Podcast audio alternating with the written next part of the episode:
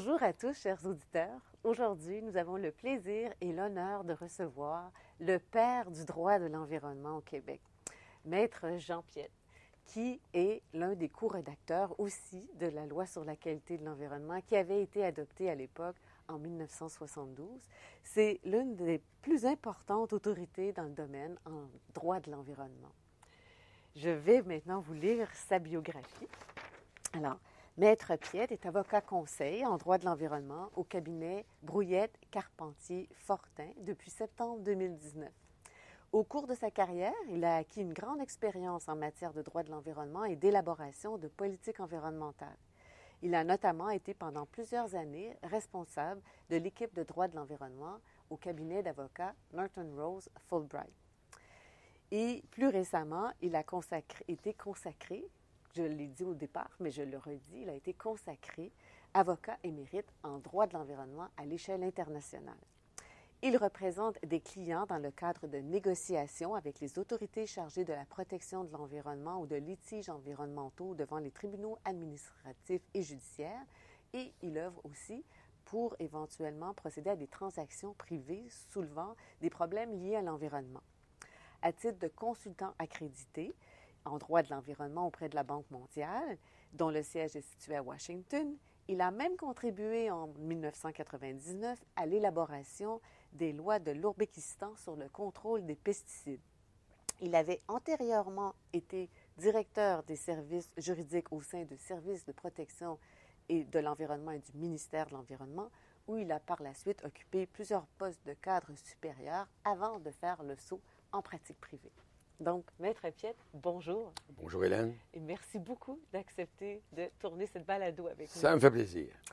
Et comme vous avez euh, débuté votre carrière dans la fonction publique et que vous avez été un des co-rédacteurs de la loi sur la qualité de l'environnement, est-ce possible de nous expliquer le contexte d'adoption de la loi sur la qualité de l'environnement de 1972? Oui, alors on, remonte en 1972. 1972, c'est l'année de la première, du premier grand rendez-vous international en matière d'environnement, la conférence de Stockholm sur l'environnement humain, qui avait eu lieu au mois de juin de cette année-là. Euh, et c'est certainement l'année de la première, du début de l'effervescence euh, environnementale dans l'espace public. Euh, il faut dire qu'il y avait eu quelques désastres maritimes assez spectaculaires dans les années précédentes. Et également, il y avait déjà le, premier mouvement qui s'amorçait euh, pour l'adoption de lois de protection de l'environnement dans différents pays, notamment différents pays industrialisés. En 1970, par exemple, les États-Unis s'étaient dotés de leur première loi sur les études d'impact, et ce sous l'administration Nixon. Euh, L'Ontario s'était doté d'une loi de protection de l'environnement en 1971. Euh, donc, le tour du Québec est arrivé en 1972, euh, que le fruit devienne assez mûr pour que le législateur se penche sur les questions d'environnement et se penche même et même introduise dans le droit québécois le mot environnement qui, jusqu'à ce moment-là, était absent du droit ah québécois. Ah Donc, la notion d'environnement ne jouissait d'aucune reconnaissance avant l'adoption de la loi sur la qualité de l'environnement. Alors, c'est dans ce contexte-là que le gouvernement de l'époque, qui était présidé par M. Euh, Robert Bourassa, euh, a décidé d'adopter une première loi de protection de l'environnement. Et il a demandé à son ministre, qui avait, son ministre des Affaires municipales, euh, le, docteur Victor, Victor C. Goldblum, qui l'a nommé ministre d'État responsable de la qualité de l'environnement, et il l'a chargé de faire adopter euh, cette loi par l'Assemblée nationale euh, à, la fin de l'année 1972. Donc, M. Goldblum était aux affaires municipales et a changé de ministère par la non. Non, à sa charge des affaires municipales s'est ajoutée celle de ah la euh, protection de l'environnement. Alors donc, il c'était le premier ministre, cependant, au Québec qui portait le nom de ministre de l'Environnement, même si c'était un titre de ministre d'État. Euh, et on, on, disait à ce moment-là responsable de la qualité de l'environnement. C'est comme ça que le décret de nomination l'avait désigné. Et puis, bien, on a vu une évolution au sein de la loi. On a vu des chapitres apparaître, le chapitre sur les terrains contaminés, celui sur la protection de l'eau, sur les matières dangereuses et même celui sur les milieux humides et hydriques. Est-ce possible de nous parler de l'évolution de la loi? Oui, disons, la, loi initiale s'intéressait d'abord et avant tout euh, à la question des contaminants de l'environnement. Euh, c'était surtout une loi anti-pollution. Euh, c'était le premier effort du législateur pour limiter ou interdire la pollution ou l'émission de contaminants dans l'environnement. au cours des années, il y a toutes sortes de politiques ou de problématiques plutôt environnementales qui sont nées. puis il ne faut pas oublier que des gouvernements, ça vise toujours à, suivre l'évolution de la population, l'évolution des problématiques sociales, euh, l'évolution des, questions qui sont préoccupantes pour les citoyens. Alors, au fur et à mesure des années, euh, et des changements de gouvernement, parce qu'il y avait un gouvernement libéral en 1972, il y a eu le gouvernement du Parti québécois en 1976, les libéraux sont revenus, etc. Et chaque euh, formation politique arrivait avec son programme d'environnement. Et euh, est arrivé un moment où, par exemple, on a dit le régime de permis environnementaux qui avait été mis en place en 1972 est insuffisant il faut avoir euh, une formule ou avoir un mécanisme euh, pour mieux évaluer les impacts environnementaux et puis pour faire une place aux citoyens dans la loi. Alors ça, ça faisait partie du programme du Parti québécois, euh, de sorte qu'en 1978, il y a eu des modifications importantes d'apporter à la loi initiale, par lesquelles on a justement mis en place un régime d'évaluation et d'examen des impacts sur l'environnement on a fait une place aux citoyens, on a constitué le bureau d'audience publique sur l'environnement, on a donné des droits euh, d'intervention des citoyens euh, devant, euh, par exemple, la commission municipale mhm. qui agissait à ce moment-là comme tribunal administratif d'appel en matière d'environnement. on a, pour une première fois, reconnu un droit du citoyen à l'information environnementale. Mhm. Alors, il y a un certain nombre d'avancées comme celle-là qui sont survenues en 1978. Et au fur et à mesure que les années ont passé, bien, à un moment donné, la problématique des matières dangereuses s'est imposée. Le régime que prévoyait la loi sur la qualité de l'environnement en matière de, matières dangereuses s'est avéré peut-être insuffisant. Donc, le législateur a dit, on va euh, renforcer ce régime-là, on va le, mettre à jour. Euh, après ça, il y a eu la question des rejets industriels. Le gouvernement voulait effectivement mettre en place un plus grand contrôle sur les rejets industriels par l'entremise de son programme du PRRI. À ce moment-là, il y a une loi qui a été adoptée en 1988, ou plutôt des modifications à la loi sur l'environnement en 1988 pour permettre de mieux régir les rejets industriels. Dans les années qui ont suivi, il y a eu la question des milieux humides qui s'est imposée, la question des sols contaminés qui s'est imposée. Euh, il y a eu ensuite une volonté d'augmenter le caractère dissuasif de la loi et euh, de, faire en sorte que la loi incite davantage les citoyens, les entreprises et les municipalités à respecter les règles de l'environnement. À ce moment-là, il y a eu des nouveaux régimes pénals, les amendes ont été augmentées, le régime des sanctions administratives pécuniaires a été mis en place. Euh, alors, tout ça est survenu au cours des années. La loi n'a cessé de s'adapter euh, aux problèmes, aux besoins. Et puis, la dernière adaptation, le dernier effort d'adaptation, c'est la loi 102, évidemment, qui visait un peu à moderniser la loi qui avait été adoptée quand même 43 ans euh, plus tôt, un peu la moderniser, mettre plus de rationalité euh, dans la loi. Et puis, euh, la loi était comme une sorte de courte pointe de, plusieurs ajouts. Et là, le, gouvernement a dit, on va essayer de, de rassembler ça pour que ce soit plus simple à administrer. Alors, le gouvernement visait des objectifs de simplification, de clarté, de prévisibilité et même d'allègement réglementaire.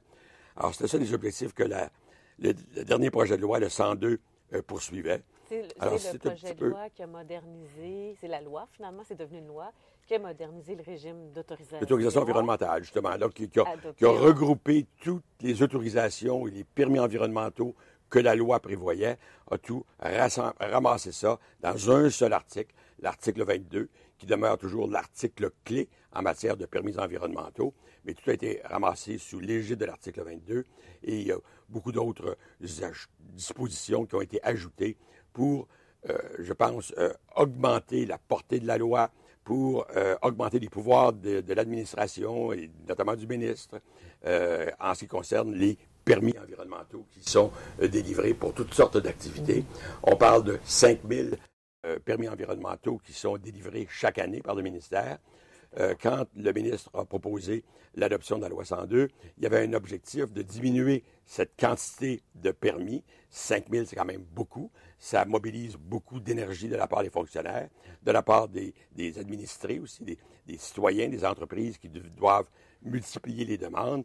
Eh là, on voulait ramener ça de 5 000 à 3 500. Est-ce qu'on va y réussir avec l'article, euh, la, la, loi 102 telle qu'elle a été adoptée et tel que le régime réglementaire d'appui à la loi 102 sera adopté? C'est une chose qui reste à voir. Donc, justement, par rapport à ce nouveau régime d'autorisation, est-ce que vous trouvez qu'il y a eu des améliorations d'apporter? Puis, est-ce qu'il y a d'autres choses à faire pour améliorer davantage? Oui, il y a certainement euh, d'abord des, améliorations qui sont un peu inhérentes à cet effort de, rationalisation.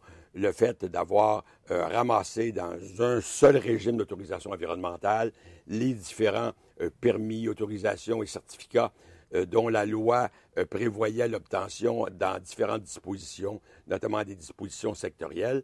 Le fait de ramasser ça, il y a un effort de rationalisation et je pense que tout le monde était content de voir cet effort-là. Il y a eu également des pouvoirs qui ont été accrus. L'administration a plus de pouvoirs appliquer ce régime-là pour imposer des conditions, imposer des, interdictions, euh, pour limiter la durée de certains permis. Euh, donc, il y a toutes sortes de, modalités qui ont été euh, prévues de façon express. Et ces modalités-là ont beaucoup augmenté les pouvoirs discrétionnaires de l'administration. alors, vous savez, quand on met de l'avant des pouvoirs discrétionnaires comme ceux-là, dans notre régime démocratique, on tente euh, d'avoir des contrepoids. Donc, c'est toujours le principe des poids et contrepoids qu'on retrouve souvent dans les structures, la, structure constitutionnelle d'un État. Euh, ben, en matière de, droit, le droit de l'environnement, d'une loi statutaire comme la loi sur la qualité de l'environnement, quand on donne des pouvoirs discrétionnaires à une autorité quelconque, il est souvent bon de prévoir des poids, des contrepoids pour éviter que le justiciable soit à la merci de la discrétion du prince. Euh, donc, euh, les contrepoids, ce sont des choses comme, par exemple, des avis préalables donnés aux citoyens avant que le ministre ne rende une décision. C'est également la possibilité de contester la décision du ministre. Quand le ministre contraint un individu ou une entreprise ou une municipalité d'une quelconque façon, euh, il faut pouvoir souvent être capable d'en appeler, de demander à une autre instance de vérifier si la décision prise par l'administration est une décision qui est judicieuse, qui est raisonnable. Euh, donc, il faut souvent prévoir des contrepoids. Et euh, c'est ce qu'on a fait à bien des égards. Euh, par contre, il demeure plusieurs pouvoirs discrétionnaires pour lesquels les contrepoids sont peut-être de qualité discutable. Et dans certains cas, même, il n'y a aucun contrepoids de prévu. Avez-vous un euh, exemple à l'esprit? Oui, bien, l'exemple le plus flagrant, c'est la question de la protection des secrets industriels et commerciaux euh, confidentiels, euh, où là, le ministre est le souverain et l'arbitre ultime et il n'y a pas de contrepoids de prévu. le ministre, quand un citoyen ou quand une entreprise a un secret industriel et commercial qui est inclus dans la demande d'autorisation, le citoyen est vraiment à la merci du jugement que va porter le ministre sur la prétention de l'entreprise à, conserver la confidentialité d'un secret industriel et commercial. Il est vraiment à la discrétion du ministre et il n'y a pas de droit d'appel de la décision du ministre. Contrairement à l'ancien système où il y avait quand même possibilité d'en appeler, de demander à une commission indépendante, indépendante du, du ministère, de se pencher sur la question et de juger de la valeur des arguments euh, présenté par une entreprise, par un citoyen, par une municipalité, quant à la confidentialité de certaines informations. Et les partis avaient l'occasion de faire une preuve, d'argumenter, d'être entendus. En d'autres mots, le principe audi alteram partem était pleinement respecté par la Commission d'accès à l'information. Et ça, ce mécanisme-là est disparu. Maintenant, on est à la merci du ministre et le ministre. On aurait la possibilité quand même d'aller devant le tribunal administratif. Non, il n'y a pas possibilité d'aller devant le tribunal administratif. devant la Cour supérieure. C'est le seul recours possible, c'est de se pourvoir en révision judiciaire devant la Cour supérieure, qui est un recours quand même assez, assez difficile, assez onéreux, euh, assez incertain également. Euh, puisque la barre pour obtenir des révisions judiciaires est une barre quand même qui est très élevée. de sorte que ça, c'est un, exemple, un aspect de la loi 102, je pense, qui, qui, est regrettable, où justement, où on n'a pas prévu de contrepoids adéquat. Et il faut savoir qu'en matière de protection de l'environnement, vous savez, la, finalité des lois environnementales, c'est de protéger effectivement l'environnement. C'est de donner une protection à des éléments, à la nature, à des éléments qui sont importants, voire indispensables pour la survie de, l'être humain, euh, donc la qualité du, milieu. Euh, c'est de, de, viser cet objectif-là. Mais par contre, il faut quand même le faire dans le respect des droits des justiciables. Parce que, outre la nature, il y a quand même des êtres humains qui sont là et des êtres humains, des entreprises qui, dans notre régime économique, ont un rôle important à jouer et qui euh, ont des droits également. Et on doit toujours rechercher euh, à faire en sorte de viser et d'atteindre des objectifs environnementaux, tout en, par ailleurs, ménageant ou respectant euh, des droits également des citoyens, des municipalités ou des entreprises. Et puis, vous avez mentionné que le contexte d'adoption, c'était pour essayer d'offrir davantage de prévisibilité, de clarté, de simplification et d'allègement. Est-ce que vous êtes d'avis que ces objectifs-là ont été atteints? C'est loin d'être certain que ça va être atteint par les, modifications de la loi. Ça va euh, dépendre, entre autres, du régime réglementaire qui sera mis en place. En 2020, euh, probablement. En 2020, justement, disons, les efforts de mise en place sont déjà amorcés. Ils ont été amorcés dès l'adoption, peut-être même avant, de la loi, sur, de la loi 102 euh, au mois de mars 2017. les fonctionnaires se sont mis au travail pour développer le régime réglementaire qui va servir d'appui euh, à la nouvelle loi, donc aux modifications législatives de la loi 102. Parce que toutes ces modifications législatives-là, ce sont des règles générales. C'est un cadre général, puis il faut meubler ce cadre-là de règlements qui euh, présentent les prescriptions plus précises, plus techniques, qui vont permettre la mise en œuvre du nouveau cadre législatif. Euh, or, il y a un travail important qui a été amorcé. tout ça a été annoncé euh, au grand public euh, au mois de février 2018, donc il y a à peu près euh, un an et demi. et, il y a beaucoup de gens qui ont été très inquiets de voir cette, ce, corpus réglementaire nouveau qui était proposé. Et les gens se sont dit, c'est tellement volumineux, c'est tellement complexe ce qu'on nous propose. Est-ce que ça atteint véritablement des objectifs de simplification de la loi? De déréglementation de la loi. Euh, est-ce que ça atteint ces objectifs-là? Ou est-ce que finalement, on ne va pas tout simplement créer une, une nouvelle, euh, un nouveau niveau de bureaucratisation dans l'application de la loi sur la qualité de l'environnement? C'est avec les nouveaux règlements qu'on pourra atteindre ces objectifs. C'est ça. Les nouveaux règlements sont, sont tout à fait clés dans l'atteinte des objectifs de simplification et de, de clarification. Pour ce qui est de la prévisibilité, Bien là, c'est les mécanismes qui, sont mis qui ont été mis en place dans la loi 102 qui vont nous dire si effectivement le nouveau régime va être plus prévisible. Mais il faut faire attention. Quand on attribue dans une loi beaucoup de pouvoirs discrétionnaires à gauche et à droite et qu'on saupoudre la loi de pouvoirs discrétionnaires, les objectifs de prévisibilité ne seront pas nécessairement atteints, puisque à tout moment, le ministre, par exemple, peut décider unilatéralement de poser tel ou tel geste, de poser telle ou telle contrainte, telle ou telle interdiction, euh, qui risque de compromettre l'objectif de prévisibilité qui est recherché. Euh, évidemment, on prévoit des, contrepoids, on espère qu'ils sont suffisants, même si dans certains cas, c'est loin d'être le cas. Euh, il y en a pas moins qu'on va certainement mesurer l'atteinte des objectifs initiaux de la loi, tel qu'énoncé par le ministre dans son livre vert de 2015. On va voir ça, je pense, dans en 2020, puis 2021, puis 2023, etc., au fur et à mesure de, la mise en œuvre pleine et entière de la loi 102, on va voir si on a changé quelque chose ou est-ce qu'on va se retrouver euh, à la fin, disons en 2024, avec 6 euh, 000 demandes d'autorisation. Euh, alors, il y a des mécanismes qui sont prévus pour diminuer le nombre de demandes d'autorisation. Par exemple, il y a ce fameux mécanisme de déclaration de conformité qui est prévu où on ne demande plus un permis, mais on déclare notre conformité. Mais dans combien de cas est-ce que ça va s'appliquer, ça, la déclaration? Si c'est marginal, on ne sera pas très proche de l'atteinte de l'objectif. On parle également des exemptions. Mais si les exemptions sont tellement peu nombreuses ou tellement euh, balisées que finalement, il y en a très peu de cas d'exception, bien là encore, il n'y aura pas beaucoup de diminution du nombre de certificats d'autorisation, ou maintenant qu'on appelle d'autorisation environnementale, qui seront délivrés euh, en vertu de la loi.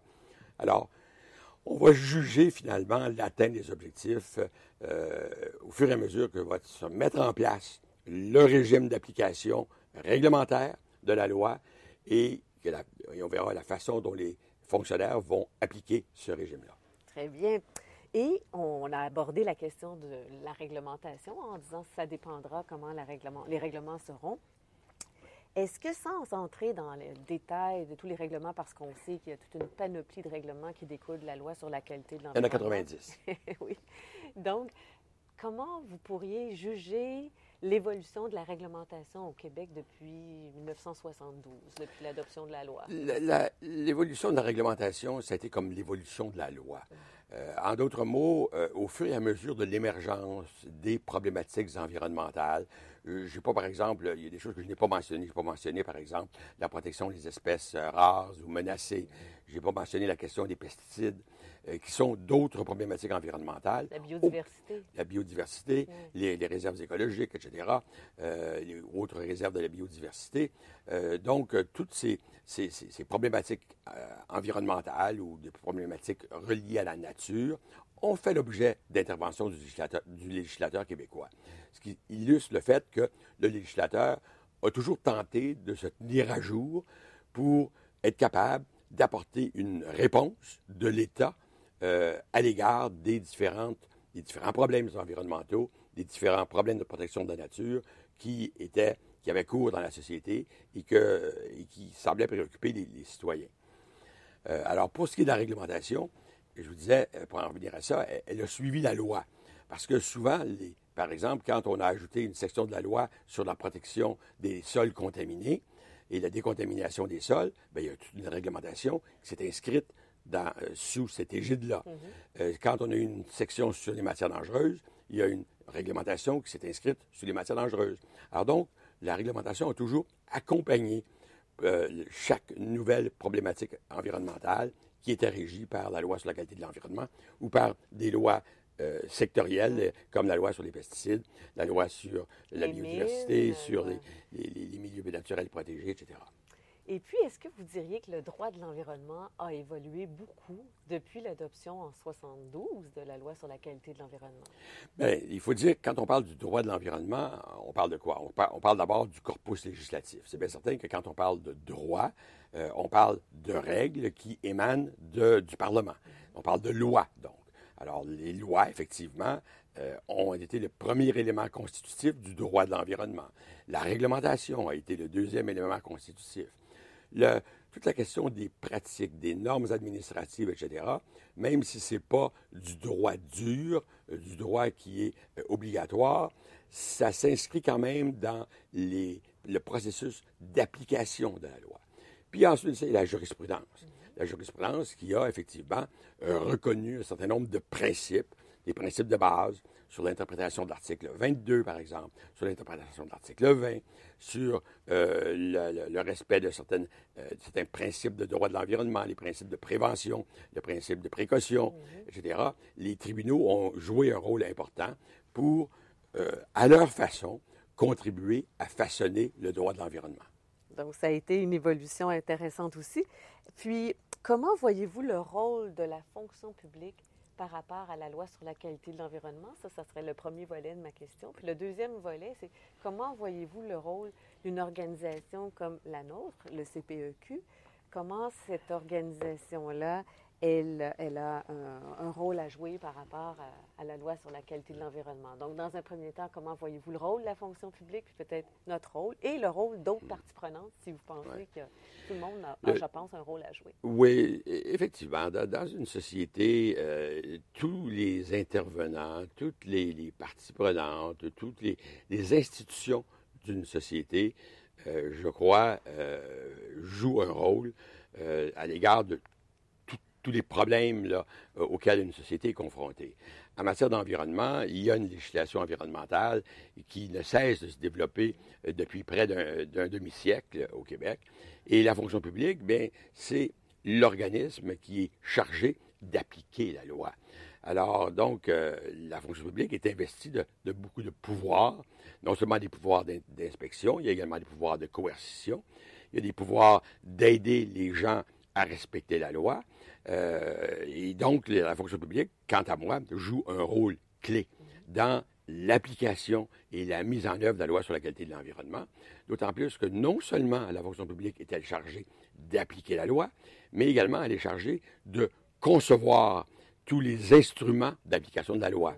Donc, c'est les fonctionnaires qui vont rédiger les lois, comme j'ai pu le faire à une certaine époque dans ma vie, euh, des fonctionnaires qui vont rédiger les règlements, qui vont rédiger des ordonnances, rédiger les textes, les décrets, rédiger tous les actes d'application de la loi, les décisions des décideurs prévus dans la loi sur la qualité de l'environnement, que ce soit le ministre, euh, que ce soit certains fonctionnaires désignés ou que ce soit le gouvernement, bien, la fonction publique est toujours là pour justement euh, aider et contribuer euh, à développer les instruments d'application de la loi. Y compris Alors, les directives. Y compris les, directives, exactement. C'est pour ça que je vous parlais tout à l'heure du droit mou. Là. Mm-hmm. Également, pas moins, ce droit mou, il est quand même nécessaire pour appliquer la loi. Parce que la loi, il faut la comprendre, il faut l'appliquer avec une certaine souplesse. L'interpréter. L'interpréter et s'assurer que la loi, quand même, atteigne les objectifs que le législateur euh, veut atteindre, euh, tout en protégeant par ailleurs les droits des justiciables. Alors, la fonction publique a un rôle clé à jouer, là, c'est indiscutable. Maintenant, quand on parle d'un organisme tiers, comme par exemple le Conseil patronal de l'environnement, c'est, euh, ce conseil-là regroupe euh, deux ou trois cents euh, entreprises ou euh, associations sectorielles d'entreprises, donc regroupe essentiellement des acteurs économiques. Puis on sait que les acteurs économiques jouent un rôle essentiel dans la société. Quand on parle de l'économie, ben, les acteurs économiques, ce sont eux qui sont, qui sont les instruments du développement économique d'une société. Euh, donc, euh, l'organisme qui représente les intervenants économiques, c'est un organisme important parce qu'il y, a, il envoie un son de cloche euh, au gouvernement. Et quand je disais tout à l'heure que les objectifs environnementaux des lois environnementales étaient importants, j'ai également mentionné que tout ceci doit se faire quand même dans le respect des droits des différents intervenants que ce soit les droits fondamentaux comme ceux qui sont enchâssés dans les chartes de droits et libertés mhm. au niveau fédéral ou au niveau euh, québécois, euh, ou que ce soit des droits économiques euh, et également la, légitimité, la pertinence économique des acteurs économiques. Parce que, puis là, on va toucher peut-être à la notion de développement durable. Mhm. La notion de développement durable, finalement, c'est cet effort de tenter de, de conjuguer, de rassembler les préoccupations économiques, sociales et environnementales d'une société. Et donc, il y a derrière ce concept-là un, effort de réflexion pour identifier quels sont ces, trois grands éléments de la vie d'une société. Et, là, il y, a, comme une rationalisation, puis un effort qui est fait pour dire euh, qu'est-ce qu'on doit faire pour reconnaître la pertinence de ces trois grands éléments de notre société et trouver des façons de permettre euh, le plein épanouissement euh, de la société au plan économique, au plan environnemental, au plan social. C'est un peu ce que la loi et les fonctionnaires chargés d'appliquer la loi doivent faire. C'est ce que les, politiques doivent faire également. Les hommes politiques sont, censés, euh, eux, réunir et conjuguer toutes les préoccupations de la société. Et normalement, la direction que prennent, les orientations que prennent les décideurs politiques visent justement à concilier, à conjuguer les différents pôles de la société quand on parle du pôle économique, du pôle social et du pôle euh, environnemental. C'est leur tâche. Et puis, euh, je pense que tous les gens qui, tous les intervenants dans la société euh, doivent être conscients du rôle qu'ils ont à jouer. Et puis, un groupe comme le CPEQ doit jouer son rôle de représenter les intervenants économiques. Comme, comme les unions municipales représentent. Ah, ben, les instances municipales, et les, pouvoirs locaux, c'est ça. Alors, il, il, y a, il y a effectivement beaucoup de groupes d'intérêt dans la société et c'est normal que ces groupes d'intérêt-là s'expriment. C'est normal que les décideurs prennent en considération les préoccupations évoquées par ces groupes-là, parce qu'il y a une, comme une sorte de légitimité qui est inhérente euh, au rôle que doivent jouer chacun de ces groupes ou de ces corps intermédiaires. C'est fascinant de vous écouter. Mais vous savez, Maître Piette, que nous terminons toujours nos balados avec cinq questions un peu, un peu plus ludiques. Et euh, la première que je vous poserai, c'est quel est votre mot préféré dans le vocabulaire du développement durable? Ben, peut-être le, mot préféré euh, dans le vocabulaire du développement durable, on a mentionné, on parle d'environnement, on parle d'économie, on parle d'aspects sociaux. Moi, c'est plus l'aspect durabilité qui m'a interpellé. Pourquoi? Parce que ça, euh, il y a derrière ce mot-là toute l'idée de la pérennité, euh, toute l'idée d'une vision à long terme des choses. Et on sait que dans la vie quotidienne, que ce soit au niveau des décideurs politiques, que ce soit euh, beaucoup de décideurs économiques également, euh, les préoccupations à court terme euh, souvent sont très omniprésentes. Et puis, la vision à long terme est souvent absente.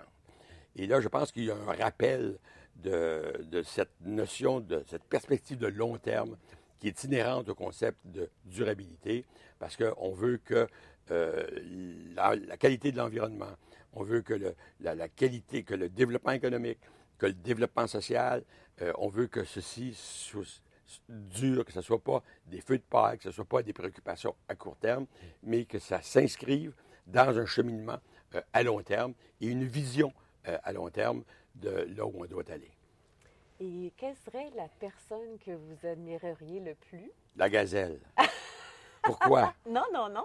La personne que vous admirez le plus en développement durable. Ah, euh, en développement durable, euh, bien évidemment, il y a. Euh, parce que on avait discuté d'une autre, autre, question. oui, bien, je vais vous en pas, je vais vous la poser. C'est la dernière que je pose toujours. Vous m'aviez parlé de ça. Là. Et moi, je pensais que c'était votre question. Ben, j'ai hâte de vous entendre pour savoir pourquoi la gazelle. Et pourquoi la gazelle a des, un droit de cité particulier. oui, en matière de développement durable, il y a, d'une part des, personnes d'action. Euh, et une personne d'action, c'est certainement que Gros Harlem Brundtland, euh, qui a présidé la Commission mondiale sur l'environnement et le développement euh, en 1987-88. cette personne-là, qui était un, ancien premier ministre, une ancienne premier ministre de, de Norvège, est une personne inspirante parce qu'elle a suscité une mobilisation à l'échelle internationale en faveur du développement durable et certainement le rôle moteur qu'elle a joué en fait certainement une personne euh, inspirante. Mm-hmm. Euh, alors, donc, ça. Puis également, des fois, il y a des, philosophes qui nous, qui nous impressionnent. Et euh, il y a deux personnes, un scientifique, par exemple, Hubert Reeves, mm-hmm. à côté duquel on ne peut pas passer, un homme qui, qui a effectivement mis couché sur papier sa réflexion sur l'avenir de la planète, l'avenir de l'humanité, de l'humanité. Et il y a le philosophe euh, Serre, Michel Serre, en France, qui euh, également, qui je crois est décédé récemment, euh, qui également a été un philosophe qui nous a amené à réfléchir sur la place de l'homme dans la nature. Alors, moi, c'est des, figures, je crois, inspirantes quand on, il s'agit de réfléchir au développement durable. Et sur une échelle de 1 à 10, quelle serait, selon vous, la cote à attribuer au Québec en termes de développement durable? en termes de développement durable, évidemment, ça, implique beaucoup de choses. Euh, on, a ici une, société qui vise à être le plus égalitaire possible, qui vise à reconnaître des droits euh, aux, citoyens, euh, qui vise également à protéger la nature au niveau du, euh, euh, du, Québec, euh, comme société, vous voulez dire? Ben, oui, c'est ça. C'est que le Québec, où on, vous pensez que le, Québec se situe sur une échelle d'un à 10? C'est ça, parce a d'une part, il y a, si on regarde le régime euh, juridique, le régime réglementaire québécois, euh, on a certainement un régime robuste mm-hmm. au Québec de lois et de règlements environnementaux qui se comparent avantageusement au régime dans, de bien des régions du monde, de bien des provinces au Canada, États américains et autres. Alors, je pense que euh, le Québec est en très bonne position quant à la robustesse de sa structure euh, législative et réglementaire en matière d'environnement. Maintenant, après le, régime réglementaire et législatif, il faut regarder en pratique. Est-ce que euh, les politiques de l'État québécois, euh, les politiques que les Québécois ont mis en place ensemble, collectivement, pour protéger l'environnement, euh, est-ce que c'est est-ce que ça nous place dans le peloton de tête ou dans les mauvais élèves?